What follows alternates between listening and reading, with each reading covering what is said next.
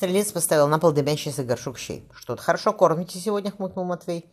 «У протеерея нашего именины, святителя Германа Константинопольского», — сухо ответил караульный. «Он велел ради милостыни со своей поварней вам харчей пожаловать. Храни его Господь», — пересвистился Велиминов. Дверь закрылась, он обернулся к адмиралу. «Что решетка?» Вильям рассматривал свои царапанные руки. руки. «Решетка к вечеру подастся. Хорошо, что я высокий, тянуться не надо. Ты не застрянешь?» — поинтересовался Матвей озабоченно разглядывая забранное толстыми прутьями окошко. «Видно, что ты никогда не плавал». Биллим принялся за щи. «Чтобы карабкаться по мачтам, нужна не только сила, но и гибкость. Пролезу. Только прямо под нашим окном...» Он показал на стену. «Навоз, вал... Навоз валяется. Тебе не впервой», — заметил Матвей, и одни тихо рассмеялись. «У меня именины осенью». Матвей добрался до дня горшка. «На Матвея, на Матвея Евангелиста. А у тебя когда?» «Через три дня», — Биллим устроился на соломе.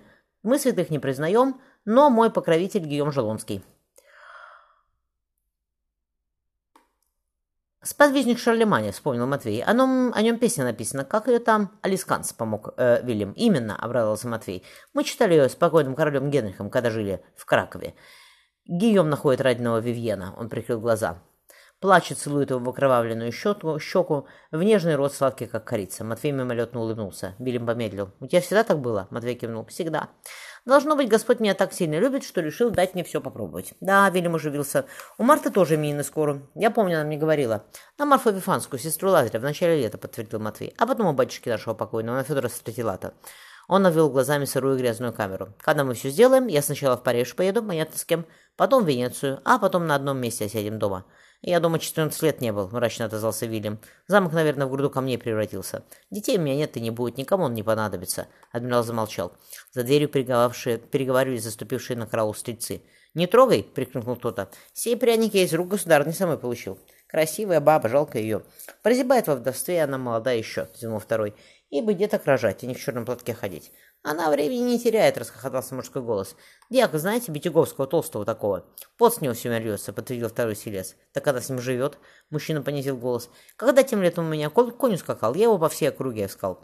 И наткнулся на них в лесу. Много интересного увидел. В коем месте государь не пятышка родимая, тоже рассказать могу». «Матис, ты что?» — поднял, поднял голову Вильям, увидев, как побледнел Вильяминов. «Ничего. Откашлившись, заставив себя произнести Матвей, задумался. Могла бы кого-нибудь получше найти, презрительно сплюнул один из стрельцов. Или Диаксий многим славен? Не знаю, отозвался второй. У него такое брюхо, что будешь искать и не найдешь. Она ничего, худая только. Что делать? Мы хоши мужики пригляднись его дьяком, а все одно он боярин. Не боярским достоинством все делают, такое чем другим, отозвался кто-то лениво. Стрельцы засмеялись. До боли жав рукоятку кинжала, Матвей взглянул на свои посиневшие ногти. Вот оно, значит, как. Митенька провел палочкой черту по запыленному двору. «Гвоздь свой покажи!» Петя с готовностью протянул большой плотницкий гвоздь. Митя задумчиво взвесил его на ладони. «Вроде такой, как мой, но смотри, что все честно было». «Вы осторожней!» — крикнула Василиса Волхова, устроившаяся с вышиванием на лавочке у стены Кремля. «Дай ей волю, она мне в колыбели ложит, и до помазания на царство тут не выпустит», — пробормотал Митенька. «Такой же!» — Петя вернул царевича в гость. «Давай посчитаемся». Шишел вышел, вон пошел, на боярский двор зашел. Там бояре шапки бьют, шьют, на окошко и кладут. Раз, два, три, полетели комары. Митенька уткнул палец приятеля. «Я первый». Гвоздь полетел за засохшую грязь. Петя кинул свой, озабоченно сказал. «Погоди, вроде твой острее». Митенька выдернул оба. «И верно. Поменяй, я тебя здесь подожду». На пороге прохладных палат мальчик обернулся. Митенька сидел посреди пустого двора, почувствуя серого котенка. Волхова вышивала, слонившись над пяльцами. «Тихо-то как!» — поежился Петя. «Все на обеде, амининном, у протеерея. Не вызовись веселиться за нами присмотреть, мы бы тоже сейчас со скуки помирали. Ничего, пряников мы утащили. На реке сидим, как поиграем». Мальчик побежал по укрытой персидским ковром лестнице. «Государыня!» — распорядилась Марфа, выходя из противейских палат. «Мальчишки на двор играть убежали, так на реках не пускайте, им сегодня еще заниматься надо». Марья Федоровна быстрым шагом пошла вперед. Бетяговский, утирая с лица пот, засеменил к своим палатам. «Господи!» — про себя вздохнула Марфа. Девка молодая была, 22 лет, он его уши напел, что ежели ноги, она ноги раздвинет, не раздвинет, так Митнику не защитить никто. И не сказала мне, дурочка, пришла, как на третьем месяце была. Теперь привыкла она. Какой-никакой мужик. А нам на реку можно?»